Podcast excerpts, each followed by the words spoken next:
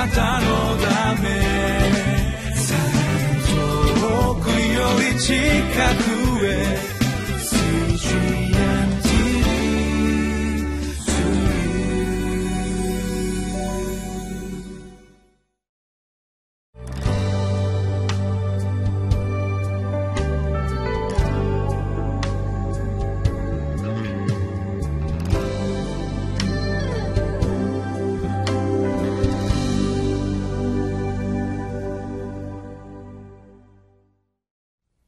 CGL テレビ」をご覧の皆さんこんにちは。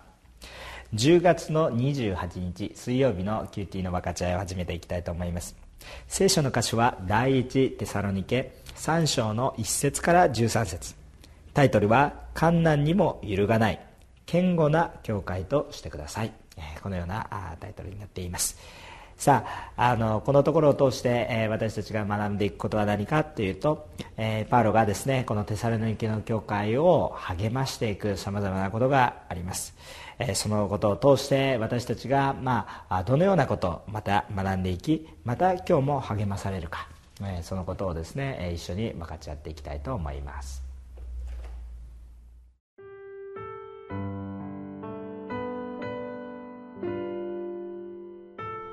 テサロニケ人への手紙第一。三章。一節から十三節。そこで私たちはもはや我慢できなくなり私たちだけがアテネにとどまることにして私たちの兄弟でありキリストの福音において神の同労者であるテモテを使わしたのです。それはあなた方の信仰についてあなた方を強め励ましこのような苦難の中にあっても動揺する者が一人もないようにするためでした。あなた方自身が知っている通り私たちはこのような苦難に遭うように定められているのです。あなた方のところにいたとき私たちは苦難に遭うようになると前もって言っておいたのですが、それがご承知の通り、果たして事実となったのです。そういうわけで、私もあれ以上は我慢ができず、また誘惑者があなた方を誘惑して、私たちの労苦が無駄になるようなことがあってはいけないと思って、あなた方の信仰を知るために彼を使わしたのです。ところが今テモテがあなた方のところから私たちのもとに帰ってきて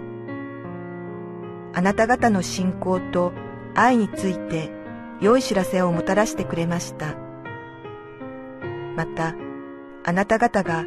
いつも私たちのことを親切に考えていて私たちがあなた方に会いたいと思うように、あなた方もしきりに私たちに会いたがっていることを知らせてくれました。このようなわけで、兄弟たち、私たちはあらゆる苦しみと困難のうちにも、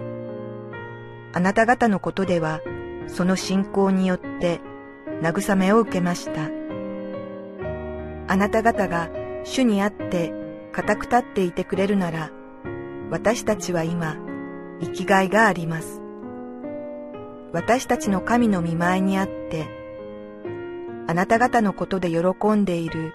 私たちのこのすべての喜びのために、神にどんな感謝を捧げたらよいでしょう。私たちは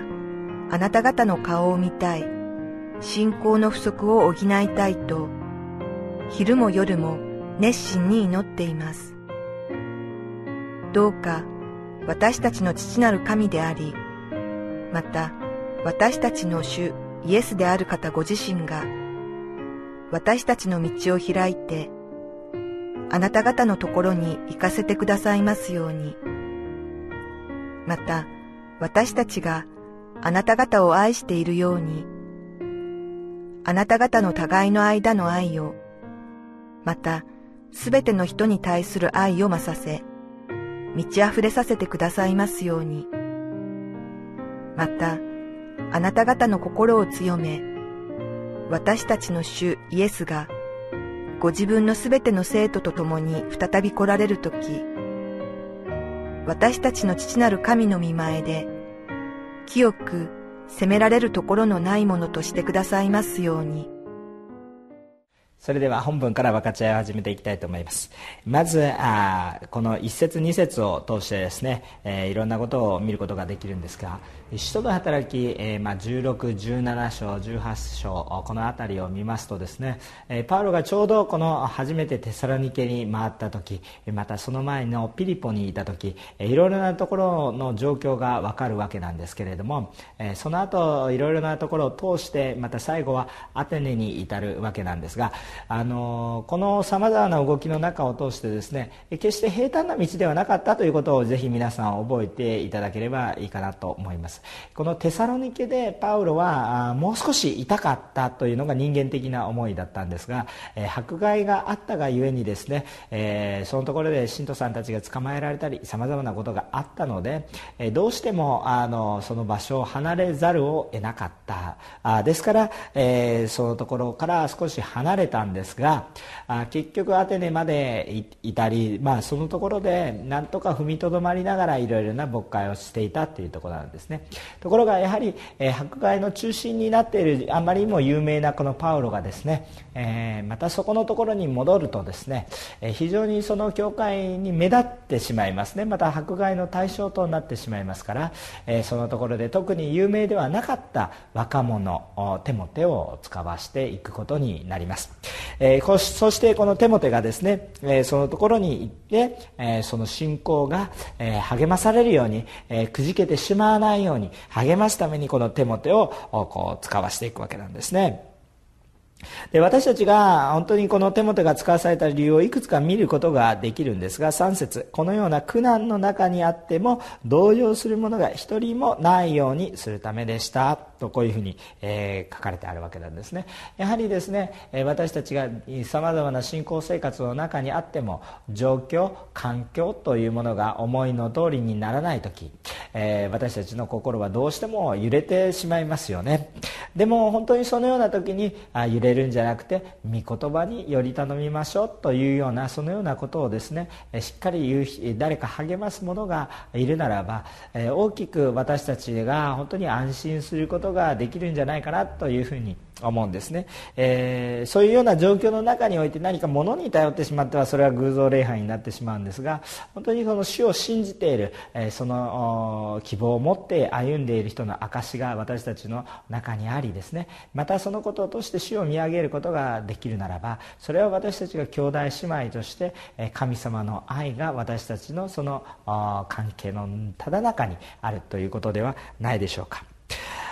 ところがですね、えー、まあこの4節にあるようにですね、まあ、あのパウロは前もって言ってたんですけれども私たちは苦難に遭うようになると前もって言っていたというわけなんですね。いやいや苦難に遭うならどうしてわざわざイエス様を信じる必要があるのかなというふうなことを考えてしまうんですがいいですか？皆さんあのこの私たちのこの人生イエス様を知らずに安穏として生きればあ結局皆さんそれでもいい生活が遅れてというふうに考えるので、えそのように思ってしまうんですがそうではなくてですね、えイエス様を信じてあの本当に罪許されなければあ永遠の命に至るは道はないんだというこの命がけのところにおいて他の道を歩んでいくならばその道はどこかで途切れますよ。だからこのイエス・キリストの道を歩んでいくならばそれが細かろうが困難があろうが何であろうが必ずゴールに至る。命のゴールに至るものなんだというそのゴールをしっかり見て歩めということなんです。ですからその道がどんなに、え汚く見えようがまたボロボロに見えようが必ずゴールまでたどり着く道だということですね。ですからその道はたとえボロボロであったとしたとしても、それだけが唯一生きている道、唯一正しい道、ということになるのでとても大切な道ということになりますね。ですから私たちが苦難がありますよ。まあ、でもどんなに良い道であっても皆さん忘れちゃいけないのはそれはそれなりに苦難があります。しかもゴールにはたどり着けませんということです。ですから私たちがこの本当に、え、励ましし合うということは何かって今辛いですけどこれが本当の命の道なんだよということを互いに確認し合うということですよね。で本当にパウロはですねこのテサロニケの人々をね本当に愛していたんだなということを思います。なぜテモテを使わしたのかなと思いますとどうしても自分はいけないけど何かできないかなと思って使わしたわけですよね。でしかし、えー、こうテモテが帰ってきた時はびっくりしたんです、えー、もうみんなボロボロになって大変なんですよという報告を受けるかなと思いきや皆さんが本当に信仰と愛について良い知らせをもたらしてくださいましたとこう6節にこう手紙を書いているわけなんですね。しっかり信仰を守りキリストの愛の中にしっかりと歩んでいるっていうことをですね、えー、聞かせていただいてですね。パウロはどう思ったでしょうね。パウロは励まされたんじゃないかなと思います。自分はできなかったという在籍感があったかもしれないんですけれどもけれども主が本当にこの教会を生かしてくださったっていう中にあって喜びがあったんじゃないかな。ですから7節にはその信仰によって慰めを受けましたとこう書いてあるわけですね。そして、えー、この8節以下にあこのパウロがですねこの教会のためにね祈るような言葉が書かれていくわけですよ、えー、そしてその根幹は何かっていうと全てのその教会の人たちが主を愛しね主を本当に求め、えー、本当に歩んでいってほしい。その願いが込められているわけです、そして、えー、まあその中においてですねその一人一人が最後の最後まで主が再び来られるその時まで神様にあっては恥ずかしくない歩みでを持って隣人を愛しまた神様を愛するそのあ学びを続けていってほしい歩みを続けていってほしい、えそのことを言っています。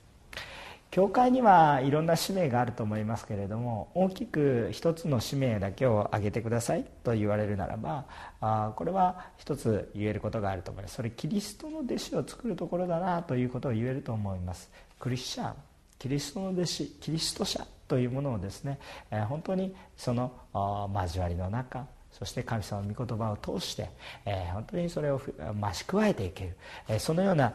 ものではないでしょうか。神の国は本当に教会を通して広がっていく。なぜならば死を求める者の集まりが教会ということだからですね。ところがですねこの教会の目的を考えてみるならば私一人があ救われていて私一人が一生懸命、えー、正しく歩んでいればそれはいいというものであればこれは片手落ちなんですね。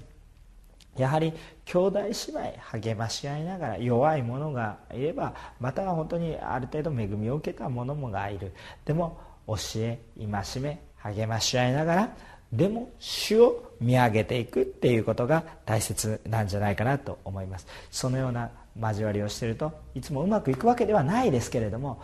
でもキリストを信じ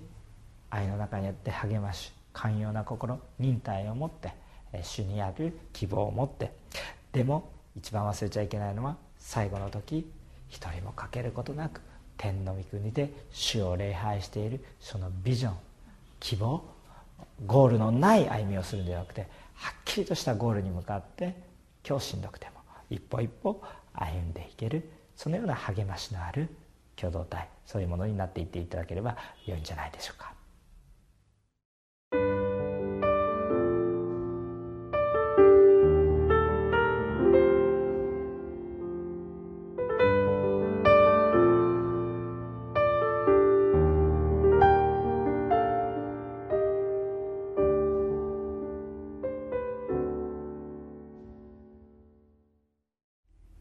今テロップに流れました、えー、今日のクエスチョンはこれです。難しさの中でも、えー、使えなければならない時どんな思いで皆さんは使えますかというようなことなんですが、えー、時々ですね私たち奉仕えー、もしくは仕事ということでもいいかもしれませんが、えー、自分の思いとは気が重いんだけれどももしくは環境がそのように必ずしもですね、えー、整っていなくて逆風のような中であっても嫌だなと思いながらも使えないといけないというような時があるんですが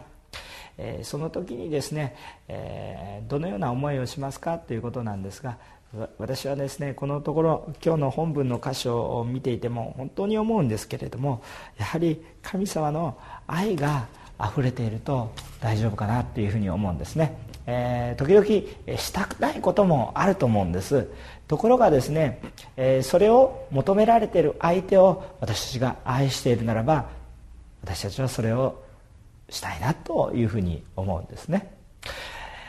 やはり私たちの兄弟姉妹の中でキリストにある愛があるということ。また私たちが神様に対して従順をしなければいけないというような時どうしますか？ただそれを理性でもって何も感情なくですねそれをするんじゃなくてあ私は神様を愛しているのかな私は兄弟姉妹を愛しているのかないや私は愛されているなとあそういう愛を感じることができれば私が愛しているということ以上に私が愛されているなという愛を感じる時に私たちはその逆境の中でも主を信じ隣人を信じながら信頼しながら歩んでいけるんじゃないかなっていうふうに思います。今日難しい奉仕を任されている時教会のリーダーシップの人今見られているかもしれません。時々困難にぶつかっているかもしれませんがあなたは教会からも愛されているし神様からも愛されています。あなたも誰かを主の愛によって愛してみませんか？